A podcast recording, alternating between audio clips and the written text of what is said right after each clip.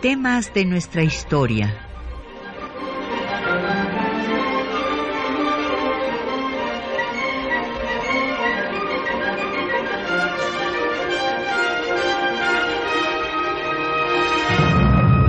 Un espacio que difunde el conocimiento del pasado para comprender nuestro presente. Programa a cargo de la maestra Patricia Galeana.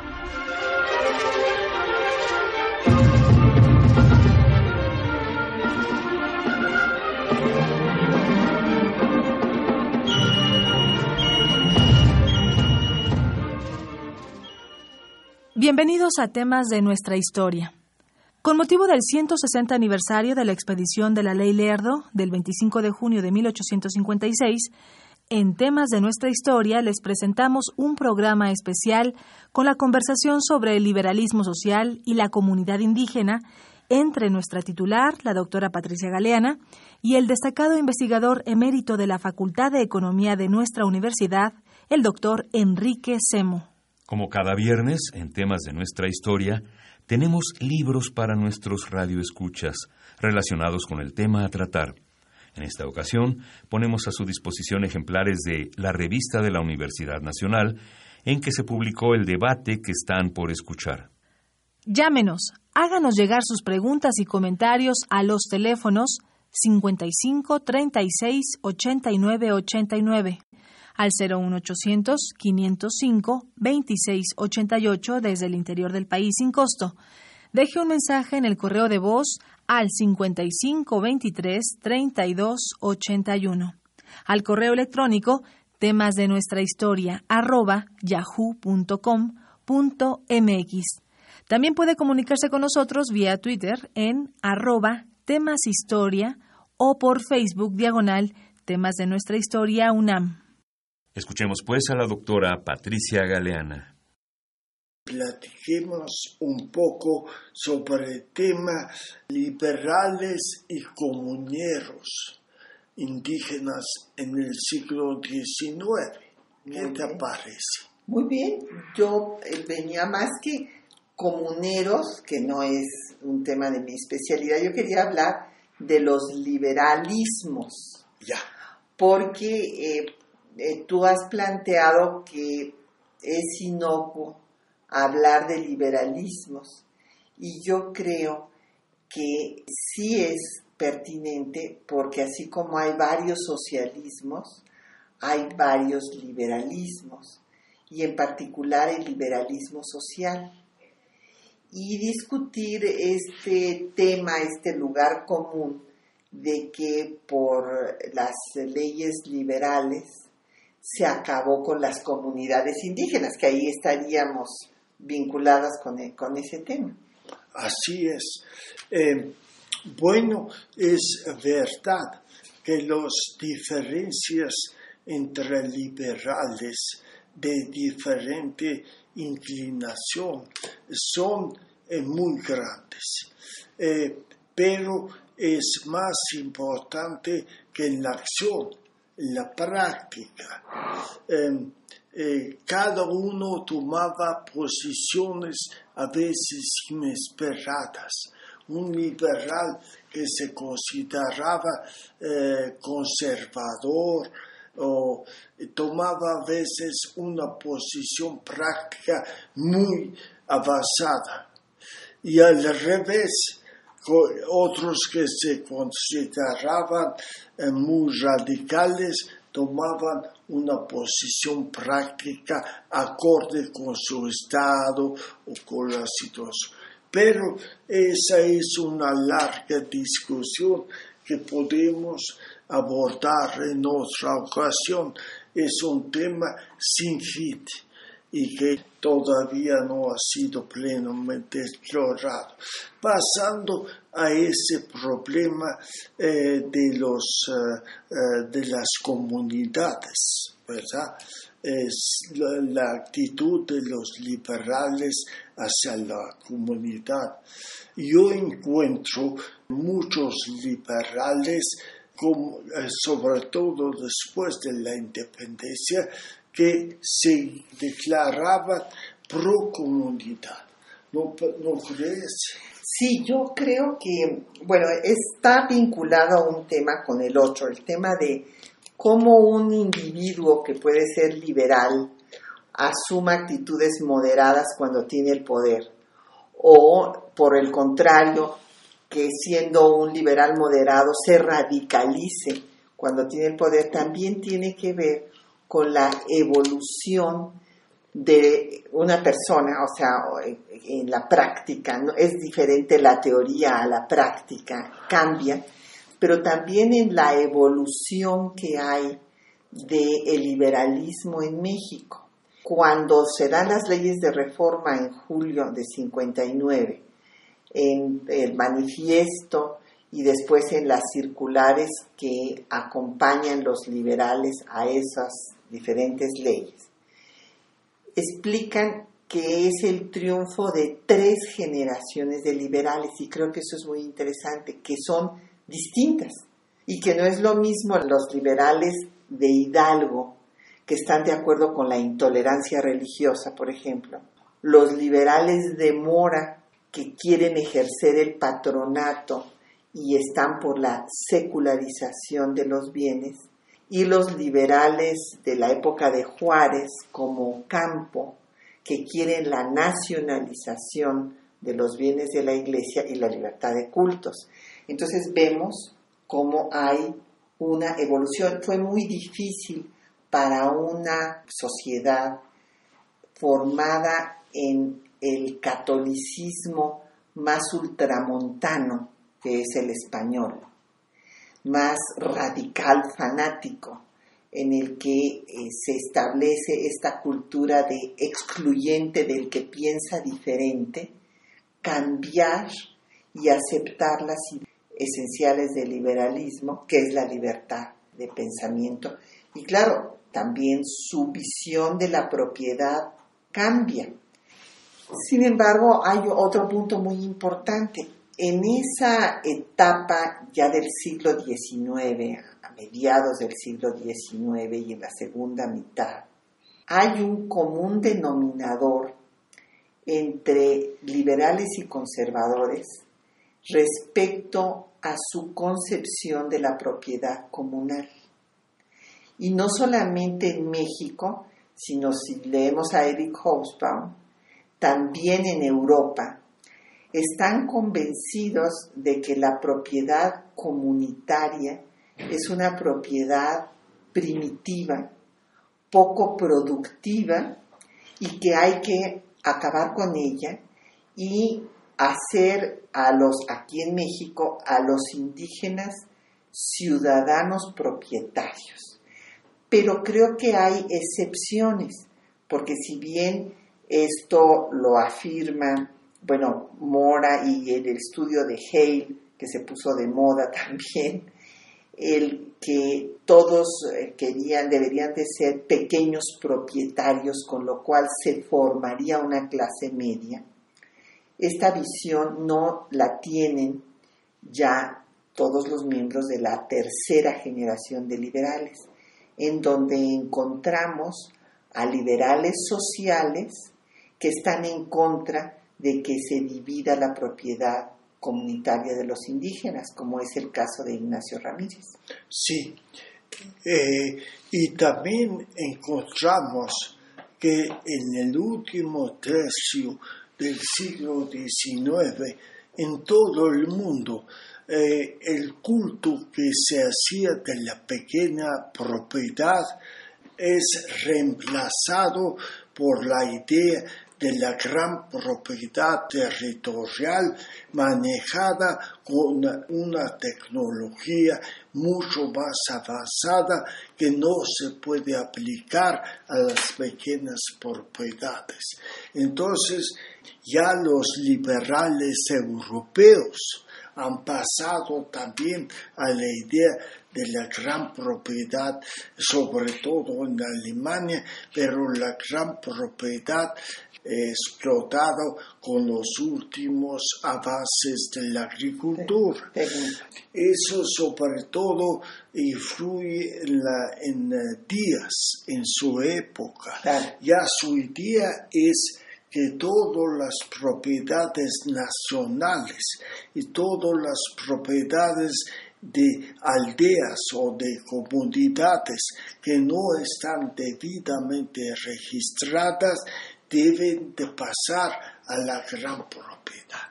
Deben dejar de ser públicas y pasar a manos privadas, pero de la gran propiedad. Claro, y es cuando se van a eh, incrementar los eh, territorios de las haciendas, formándose los grandes latifundios, y nos encontramos entonces en una cuarta etapa del liberalismo, que justo cierra denominó, creo que muy atinadamente, el liberalismo conservador, que ya había dejado de ser revolucionario, ya no quería el cambio, sino quería la permanencia y quería el orden y la paz a costa de la pérdida de libertades y de los problemas sociales que ya sabemos que se van a incrementar hasta que estalle la revolución social. Sí, em, eh, yo quisiera algunas palabras ahora sobre una idea que me está persiguiendo.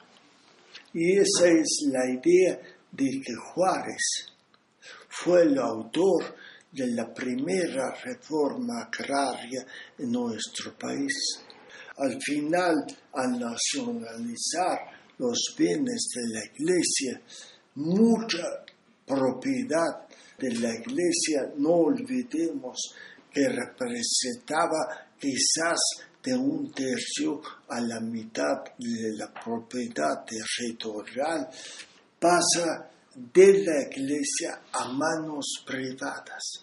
Y en eso muchos indígenas y campesinos en general que rentaban tierra de la iglesia, la tierra no hay números sobre es eso. no hay números es muy difícil es una época donde no se puede hacer mucha estadística hasta 67 76 pero es obvio que el aumento de número de ranchos eh, que debe de incluir a rentistas, antiguos rentistas de la iglesia, es una prueba de que todas esas tierras de la iglesia en parte pasaron a manos de pequeños propietarios.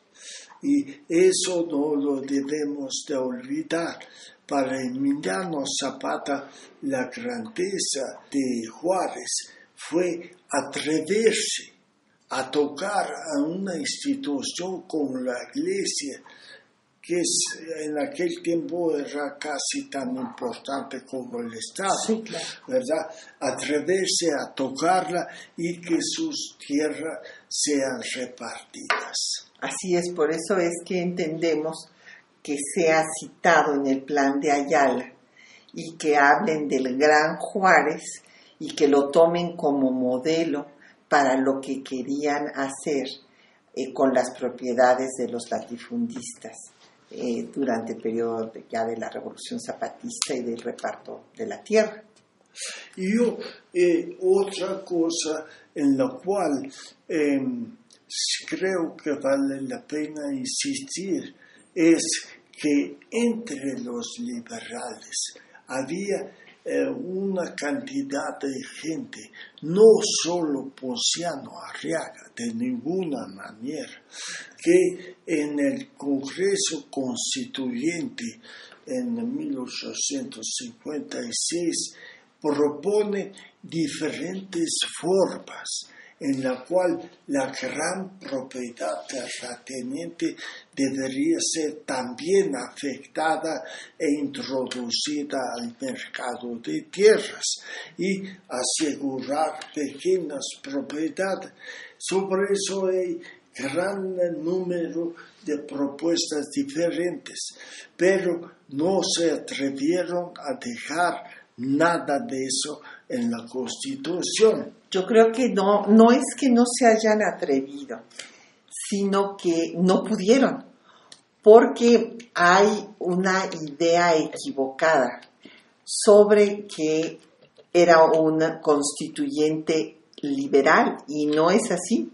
Si nosotros hacemos la contabilidad de los miembros del constituyente, encontraremos que el grupo de los liberales que se llamaban puros es una minoría. Es una minoría muy activa, pero es una minoría y pierden votaciones importantes. La mayoría la constituyen, como casi siempre, los conservadores y moderados. Por eso es que Ponciano Arriaga, Ponciano pierde, y los liberales puros, eh, dos votaciones y gana una. Pierden eh, el tema de establecer la libertad de cultos que estaba en el artículo 15 del proyecto de la Constitución y que los moderados y conservadores echan a tierra. Y sin embargo, por una argucia parlamentaria, logran convencer a los miembros de la comisión redactora, en donde habían metido a Ocampo, a Castillo Velasco, que eran liberales puros, y logran ahí convencer de que no se estableciera la intolerancia, que se había perdido la votación y no se podía establecer la libertad de cultos, pero que no se estableciera tampoco la intolerancia, lo cual desde luego la Iglesia se dio cuenta de la jugada y por eso excomulgó a todos los que habían jurado esta constitución. Pero lo que es muy interesante es que eh, Ponciano Arriaga se saca de la manga una propuesta en la que sorprende al Pleno de la Cámara, que es el artículo 123 de esa Constitución de 57, que no tiene nada que ver con el trabajo, sino que faculta al Estado para legislar en materia religiosa, que es el artículo en el que se van a basar después las leyes de reforma que va a dar Juárez en Veracruz. Entonces perdieron establecer explícitamente la libertad de cultos, pero ganaron por una argucia realmente parlamentaria el facultar al Estado para legislar en materia religiosa y además el no establecer la intolerancia. Entonces convirtieron su derrota en victoria.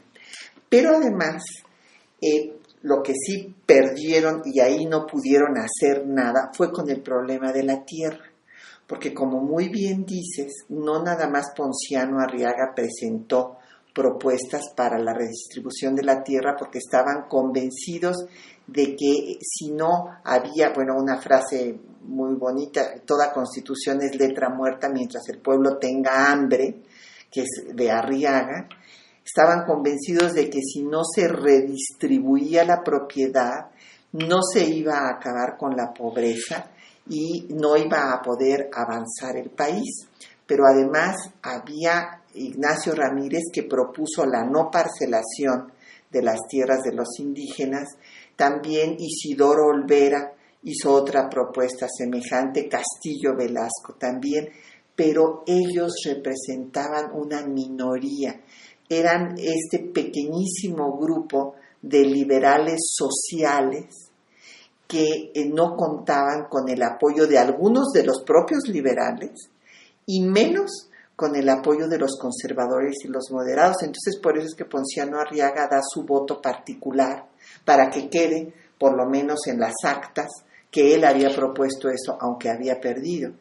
Y esto, evidentemente, va a, ser, eh, va a quedar pendiente y por eso los miembros del Partido Liberal, los magonistas, retomarán estas ideas, inclusive el nombre de Ponciano Arriaga, y pondrán eh, pues como objetivo el hacer lo que había quedado pendiente, que se llegó a plantear en 56, pero que nunca pudo ganar para estar en la Constitución. Así es. Y em, yo en ese sentido tengo la impresión de que se ha formulado en forma muy extrema eh, el, papel de los liberales como una posición única sobre ese aspecto. Así es. Por razones políticas, en parte, eh, tácticas, si se quiere, Em, muchas veces las expresiones sobre el problema de la tierra no llegaron a ser las posiciones oficiales del liberalismo político. Em, mira, em, me acuerdo eh, algunos pasajes, por ejemplo, de Abadi Keipo, que habla de la imposibilidad de la convivencia en México eh, en paz de la gente debido a las enormes diferencias. Y se refiere aquí no solamente al aspecto económico, de que eh, las diferencias de riqueza, sino también a las diferencias eh, legales, a la falta de una ley única que proteja al común de la población. Y dice, todos los castigos, toda las, eh, la fuerza del Estado cae sobre los hombros de la mayoría, mientras la minoría está prácticamente exenta por sus privilegios. Y eso lo plantea como una causa de la revolución de 1810, claramente. Entonces, como antecedente del pensamiento liberal y de un hombre que al final y al cabo toma la defensa de la colonia, es muy importante comprender que entre la teoría en lo que se escribe al analizar la situación y lo que se puede plantear políticamente en cada momento de la lucha, hay diferencias inevitables. Fueron muchos los estudiosos de los problemas que vivía primero la Nueva España y luego México que escribieron sobre el tema de que la concentración de la propiedad en pocas manos era la causa de los males, como en efecto Abadi Keipo en sus representaciones, o eh, bueno, el propio Hidalgo va por eso a repartir tierras, porque esta demanda de tierras, pues sabemos que la hubo durante todos los, bueno, casi todos los años del virreinato, y que se continúa, inclusive hasta Iturbide, en su estatuto provisional también menciona el tema de las tierras. Esto es muy interesante, pues siendo él de una tendencia conservadora y de todas maneras está el problema ahí latente, pero después viene esta posición tan difícil de que es un estado en construcción que primero tiene que consolidar al propio estado y entonces el tema político ocupa todos los escenarios y se considera que el problema social y económico se resolverá después de que se haya logrado la estabilidad política.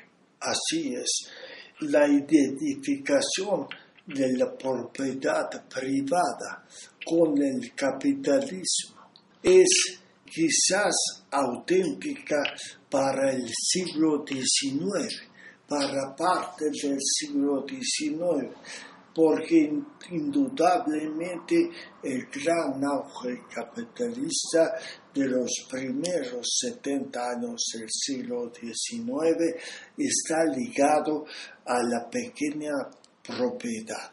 Uno de las herencias de la Revolución Francesa fue precisamente esta. Ellos repartieron la tierra de los nobles y la iglesia y formaron un capacitado pequeño propietario que le dio el carácter al fin conservador del campo francés hasta mediados del siglo XX. Solo después cambiaron las cosas.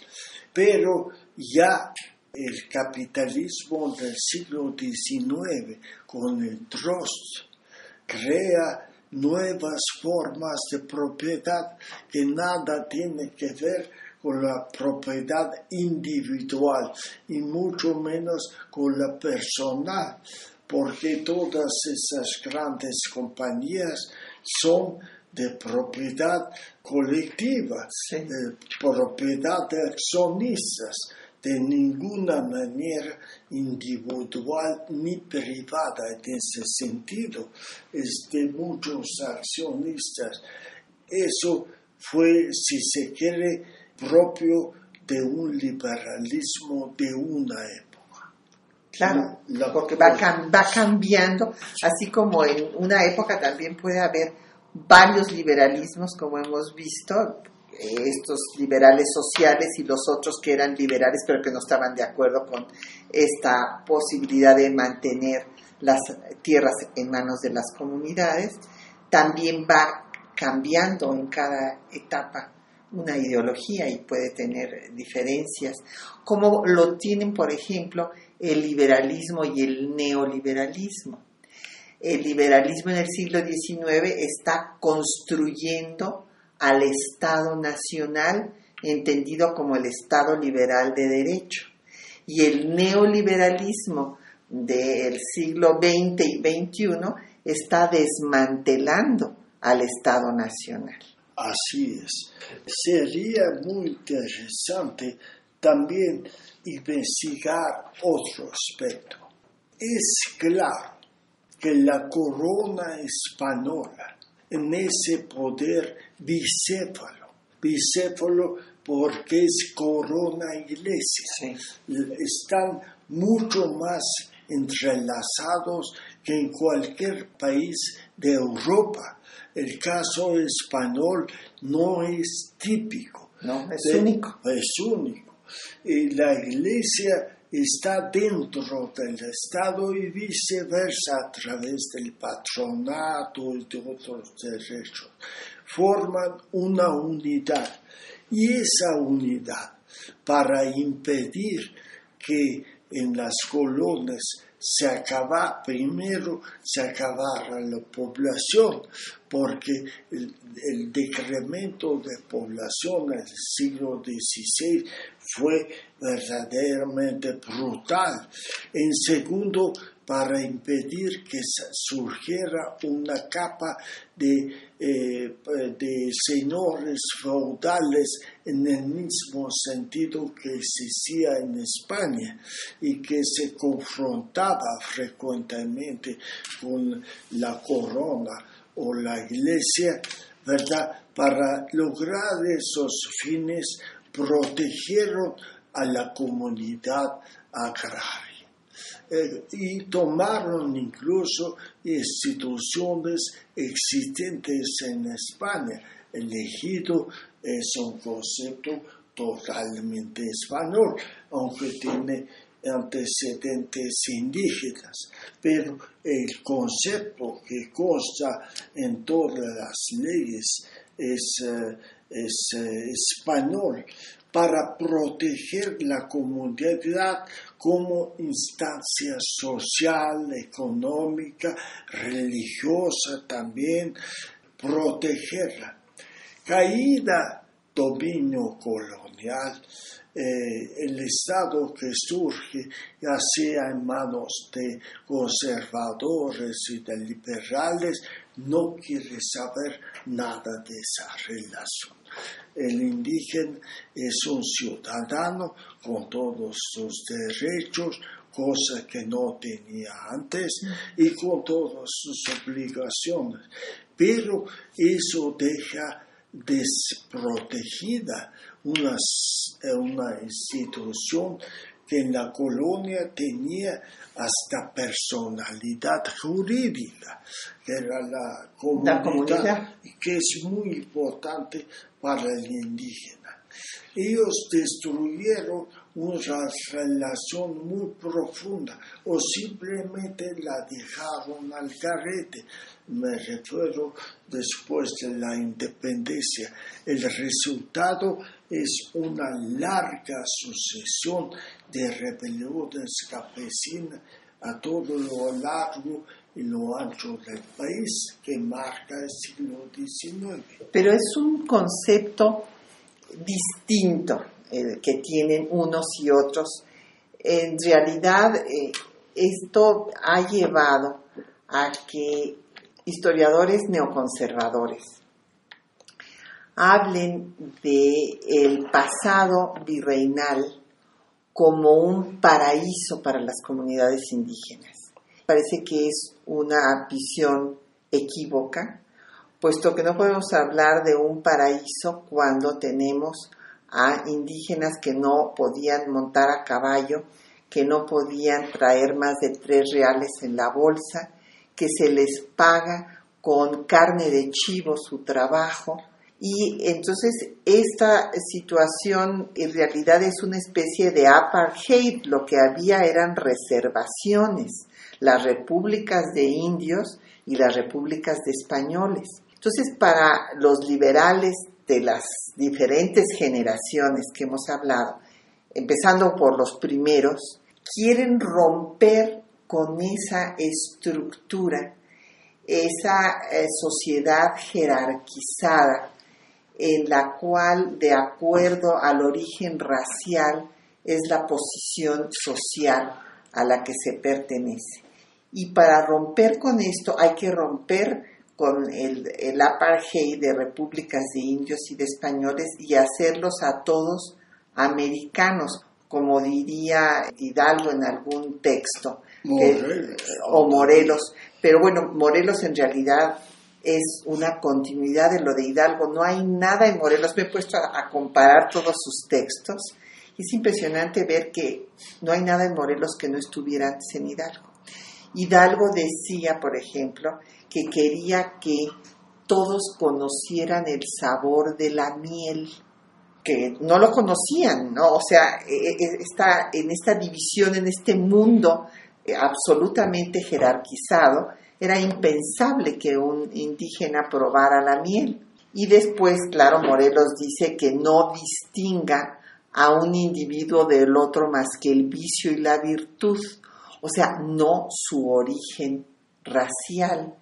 Entonces, para acabar con ellos, sí, en efecto, pues no van a tener esta alianza con las comunidades porque los van a declarar a todos mexicanos. Va a tardar mucho tiempo, va a ser hasta el siglo XX, cuando surja la idea de equidad, de darle a cada quien lo que necesita de acuerdo a sus condiciones para que sea igual a los demás.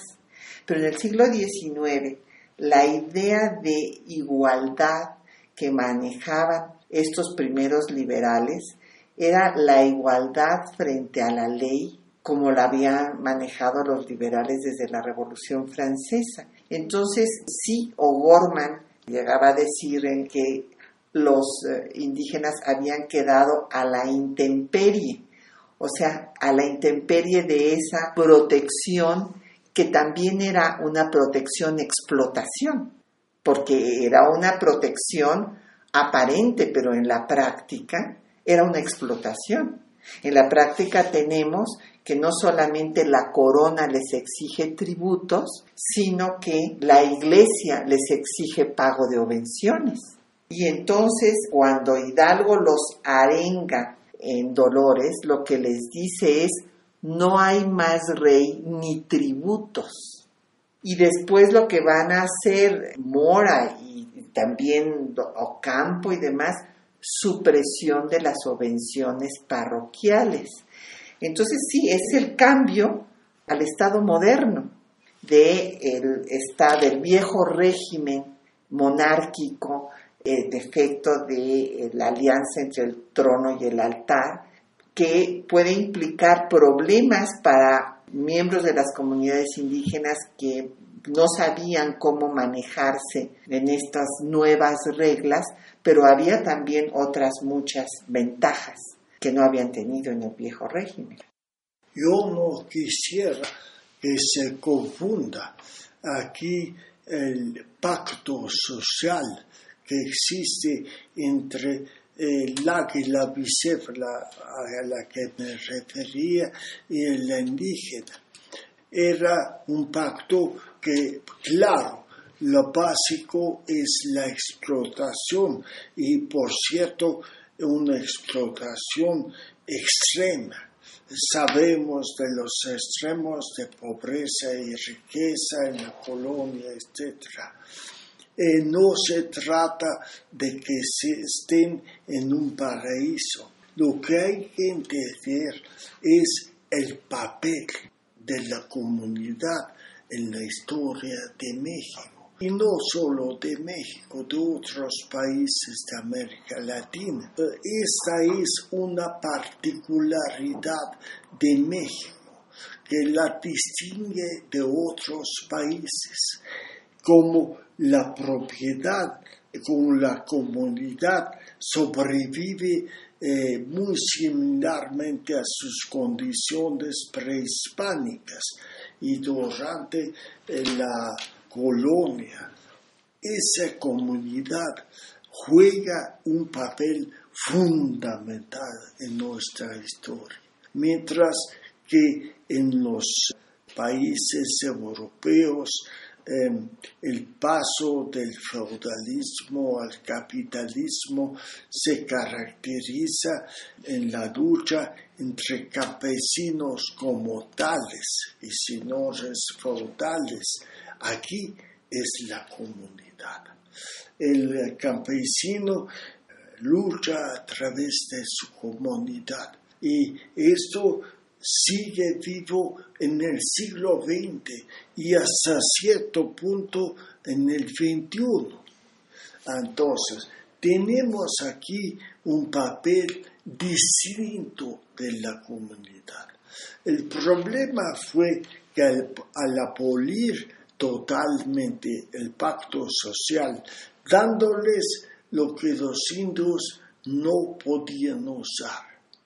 No estaban en condiciones la ciudadanía. la ciudadanía, ¿verdad? Y no lo estarían sino hasta bien entrado el siglo XX. Y sí, todavía encontramos que hoy mismo eh, siguen en situación de, pobreza y recluidos en su comunidad y considerando la defensa de su aldea o comunidad porque no tiene nada de ideal. Además, esa asociación en la defensa de la aldea, de la comunidad, eh, les significa su forma de luchar su forma de resistir, su forma de independencia relativa. Al no comprender eso, los liberales, al no comprender que lo que había de comunidad en Europa todavía, estamos hablando del ejido en España, era muy diferente a lo mexicano, que aquí la comunidad estaba mucho más internalizada y más fuerte que el individuo. Es una comunidad, si se quiere, bastante opresiva también del individuo, pero esa es la forma cultural de, cultural de autodefensa. Y entonces en ese sentido, lo que la comunidad mexicana demostró es una pervivencia muy superior a la que se creía que entendía antes. Y al no comprender eso, los liberales se pusieron del otro lado para el indígena, a los ojos del indígena, ofreciéndoles algo que ni comprendía ni podían usar. Ahora, no nada más fueron los liberales, porque los conservadores pensaban igual. Lo que pasa es que los que triunfaron al final fueron los liberales y por eso se recuerda el tema vinculándolos a una posición política, ideológica, pero los conservadores también pensaban que la propiedad comunitaria era primitiva, eh, obsoleta y poco productiva. Ah, no, eh, eso es muy claro. No hay diferencia. En general se puede decir de una actitud criolla. en la cual... Es otra mentalidad, la occidental, es una mentalidad occidental que no entiende a las comunidades indígenas que tienen otra, otra visión del mundo. Yo estoy completamente de acuerdo. El asalto a la comunidad que se produjo en el siglo XIX para producir al fin y al cabo la explosión de 1910 en buena parte fue ese ataque permanente a la comunidad. No fue solo de los liberales. Y eso es muy importante que lo entiendan. Todos los que usan el argumento como antiliberal. Exactamente. Es anticriollo. Claro, es, eh, en última instancia eh, son dos mentalidades distintas de dos culturas que tienen perspectivas totalmente diferentes. Basta leer a liberales y conservadores durante el tiempo de días. Todos tienen la misma idea fatal de lo que es el indígena. Sí. Verdaderamente de que es una carga para México. Por eso empiezan a hablar del problema indígena. O sea, vean, ven a los indígenas como un problema, como un lastre que impide el avance del país. Y fueron muy pocos los que comprendieron la importancia de respetar esa organización de esos pueblos en ese momento. Y era muy difícil pedírselos, porque en esa etapa histórica en todo el mundo, en Europa también se estaban en contra de, estas propiedades comunitarias. Pero sí es importante saber que, por ejemplo, Miguel Lerdo de Tejada, en el artículo octavo de la ley, protegía de la parcelación a las tierras del ejido, por ejemplo. Y que lo que se trataba de repartir eran las tierras de propios, pero dejando todavía algunas tierras para uso de las comunidades y esto se lo quitaron en el constituyente, le quitaron el artículo octavo. Ahora, en realidad, la ley Lerdo se ha utilizado como pararrayos de estas afirmaciones simplistas y un tanto esquemáticas de que los liberales acabaron con las comunidades indígenas, porque la ley Lerdo prácticamente no estuvo en vigor. Se da en junio de 1856 y en 57, el 5 de febrero, ya está reformada la ley Lerdo y está incorporada a la Constitución, constitución que tampoco se puso en vigor, porque inmediatamente es desconocida y empieza la guerra civil.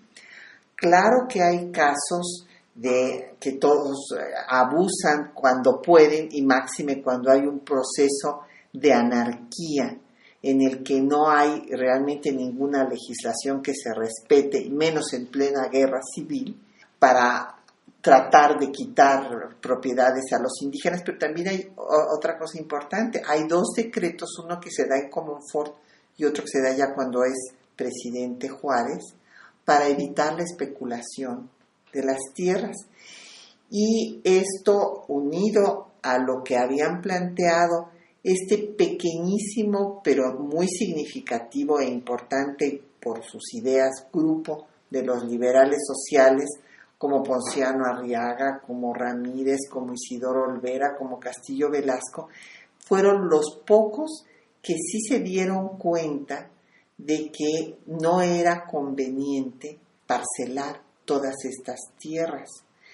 Y eh, tal vez no acababan de entender por qué, pero pensaron que había que tener cuidado para no cambiar y a lo mejor favorecer la especulación, posiblemente no, no tenemos muy bien claro qué habrá pasado por sus cabezas, pero por lo menos lo plantearon y fueron desde luego una minoría arrasada por la mayoría de los conservadores, los moderados y los liberales que no tenían estas ideas sociales. Mira, yo creo que, vamos a ver, primer periodo de la revolución de independencia, que yo diría cubre entre 1854, cuando ya los dos eh, fuerzas se enfrentan. Eh, poco después comienza la guerra civil, eh, la constitución de 57, ¿verdad? En que no lo reconoce la iglesia y se niega a jurarlo. Y el Papa hace excomuniones y cosas por el estilo. Ya era una actitud de confrontación total, ¿verdad? Y hay que analizar en un ambiente así. Yo diría conservadores o liberales, los criollos, que nunca dejaron de existir y nunca lo dejaron de identificar en sus mentes a la clase gobernante como criolla occidental, portadora de la civilización, y al pueblo como incapaz de ponerse a la altura de los tiempos, ¿verdad? Entonces esos criollos liberales o conservadores, su actitud hacia la comunidad, hacia la aldea, hacia la organización comunal del pueblo mayoritario porque el país era campesino decididamente, incluyendo eh, a campesinos eh, mestizos, no solamente indígenas.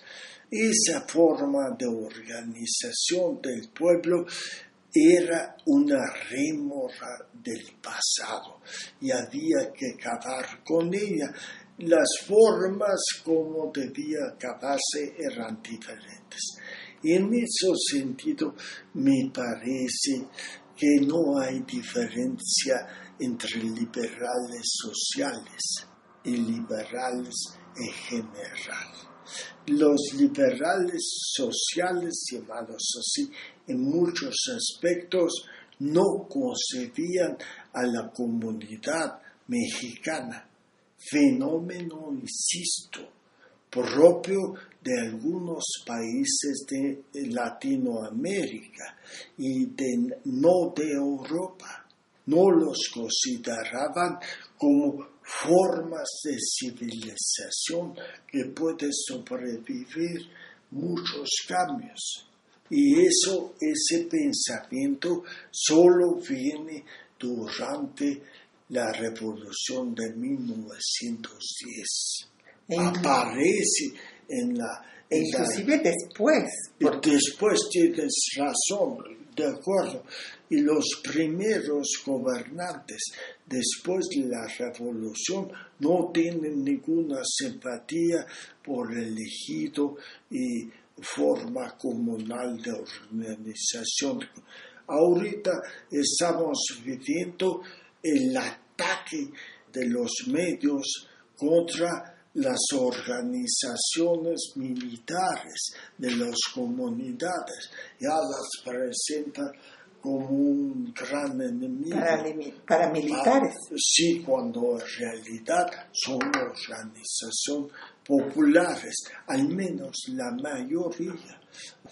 Hay un problema de comprensión ahí yo me inclinaría a decir que es más de clase que de liberales o conservadores, porque no veo ni en Posiano Arriaga ni en todos sus amigos verdaderos partidarios de la comunidad, como fuerza social.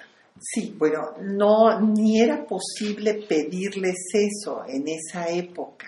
Yo creo que no podemos pedirles a esos liberales sociales que tengan esta idea en la que entiendan a la comunidad indígena con todo lo que se ha venido a entender, de hecho, hasta la segunda mitad del siglo XX, porque la concepción que tienen del indígena, todos, es que está sumido en la ignorancia, y en la pobreza. ¿Y cómo lo quieren sacar de esa posición? Bueno, por la educación, porque bueno, Juárez va a abrir escuelas eh, más que toda, durante todo el siglo XIX habían hecho sus antecesores, y dándoles tierras para que sean propietarios de tierras. Pero tienen como meta, desde luego sí creen que la cultura occidental es una cultura superior a la cultura indígena, evidentemente, y consideran que la solución a lo que todo mundo llamaba el problema indígena era convertir a los indígenas en Juárez, o sea, occidentalizar o, al indígena. O también la colonización la esperanza del mestizaje. Eh, bueno, esa la tenía Mora. Masivo que vendría con la colonización. eso es una idea, inclusive Mora acaba siendo muy racista cuando está en Inglaterra, habla de que salgan de Yucatán todos los indígenas mayas. Entonces, eh, cosa que no va a hacer Juárez, porque Juárez va a decretar la pena de muerte para quienes estén vendiendo indígenas mayas a, Cuba. Entonces, sí, hay una idea generalizada de que el indígena debe convertirse en occidental, o sea, dejar de ser indígena, en pocas palabras. Y esto solamente va a cambiar después de la revolución, pero va a cambiar con una actitud proteccionista igual a la de los misioneros españoles del siglo XVI, igual a Bartolomé Las Casas, porque cuando se crea el Instituto Nacional Indigenista se crea con la idea de enseñarles español y siguen partiendo de la superioridad de la cultura occidental y la inferioridad de las culturas indígenas. Pero mira, en efecto, esta es una profunda debilidad en el desarrollo de México en general. Esa incomprensión de que no existe un modelo para el desarrollo preconcebido, porque mira, la historia de América y de México también tiene una particularidad durante 20.000 años. Fue un continente aislado del viejo mundo. No digo de Europa solo, de lo que es el viejo mundo. Y en el viejo mundo eh, predominó un, eh, desarrollo que está basado en la difusión. No hay que creer que el ganado, los caballos, eh, el hierro, la rueda, etcétera, los inventó cada país asiático europeo. Son inventos que surgen en algunos lugares y después por medio de la difusión pasan al conjunto de esa población e incluso cuando la difusión marcha lentamente, ¿verdad? Pero eh, América, un continente totalmente aislado hasta el siglo XVI, no goza de ese proceso de difusión. Entonces, tiene una serie de mentalidades de instituciones, de relaciones económicas que son producto de un medio y de una experiencia histórica muy, muy diferente. Entonces, única. única. Por eso esos proyectos de nación que tantas veces se han presentado en nuestro país en forma del deseo de copiar al occidente exitoso, que son una calca de lo que pasa en el occidente. Esos eh, proyectos de nación son siempre antipopulares. tienes que tomar en cuenta la idiosincrasia, la mentalidad, eh, las formas de propiedad, de relacionarse de un pueblo que ha tenido un desarrollo milenario lleno de conquistas, eh, la agricultura, etc., lleno de conquistas, pero a su manera siempre diferente a la europea o a la norteamericana y a la imposibilidad de imponer aquí modelos de origen occidental. Siempre han fracasado. Y han sobrevivido las comunidades hasta la fecha. y afectado muchas cosas. Por ejemplo, yo digo que hay un conservadorismo popular en México, muy similar al español. Sí. Eh, no lo voy a poner un tradicionalismo en el artículo, pero ahora tenemos una España dividida en dos, o la mayoritaria del pueblo es muy conservadora. Sí. Sí, Esa es la verdad. De acuerdo, de acuerdo. Esa es la verdad. De acuerdo. Eh, cuando Fernando VII regresó, después de que ellos, los españoles, habían hecho la revolución contra los franceses, se pusieron a jalar su carroza. Ya regresó el padre. Sí, qué horror. Qué horror, qué horror, qué horror. Hay algo cosas. Y aquí, cuando vamos a ciertas, a ciertas partes de México, encontramos lo mismo. Claro, eso es un mundo, es claro, es, el mundo indígena mágico que eh, no solo sobrevivió, sino que se fortaleció con otro mundo también mágico católico. Entonces esa mezcla, pues sí lleva a que haya un pueblo tradicionalista, en muchos casos fanático de, sus prácticas religiosas, por ejemplo. Sí, así que yo, yo digo, no hubo diferencia entre conservadores y liberales eh, acerca de la comunidad indígena, no del trato del indígena, porque muchos liberales realmente lo querían ver como ciudadano en el verdadero sentido de la palabra y los conservadores no. Pero respecto a la comunidad, ese occidentalismo lo cegaba. Claro, y, bueno, y todavía vemos que es hasta ya la segunda mitad del siglo XX cuando surge un neoindigenismo que supera esta actitud eurocentrista, occidentalizada, de considerar que eh, esa es la cultura superior y que las otras culturas no merecen respeto.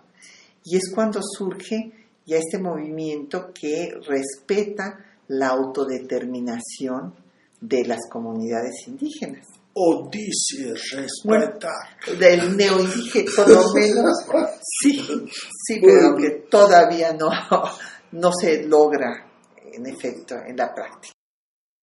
Agradecemos su atención y a las personas que hacen posible este programa. La doctora Patricia Galeana, titular de este espacio. Juan Stack y María Sandoval en la locución. Socorro Montes en los controles de audio. Quetzalín Becerril en la producción y Jacqueline Santos en los teléfonos. Hasta el próximo viernes.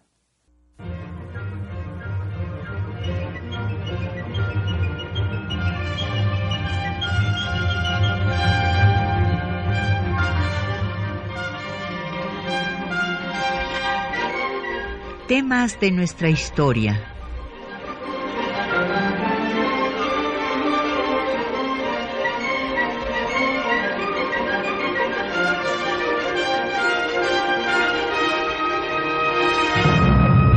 Un espacio que difunde el conocimiento del pasado para comprender nuestro presente. Programa a cargo de la maestra Patricia Galeana.